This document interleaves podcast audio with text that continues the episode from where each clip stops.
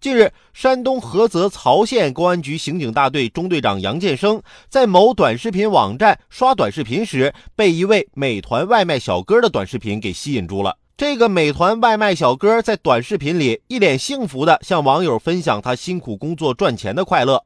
他端着一碗泡面，说自己今天中午跑了二十六单，赚了两百元，忙到现在才吃饭。饿的时候吃什么都香。他相信自己通过努力，越努力越幸运。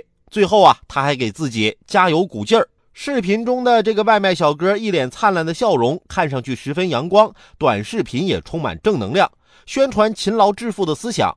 但是吸引杨队长的并不是外卖小哥的视频本身，而是他的长相。因为杨队长认出这名外卖小哥正是他们追捕了八年的犯罪嫌疑人陈某。陈某被抓捕归案后，坦言自己这八年来就没睡过一个安稳觉。在逃期间，陈某结婚并生了两个女儿，小的才两岁。他表示自己一定会好好改造，争取早日出去补偿孩子。正所谓法网恢恢，疏而不漏，不做亏心事儿，才能不怕鬼敲门。做一名遵纪守法的好公民。人只有在失去自由的时候，才会认识到法律的尊严。所以吧。老妈，我平时刷手机的时候，你就别老说我了。其实我是帮警察抓逃犯呢。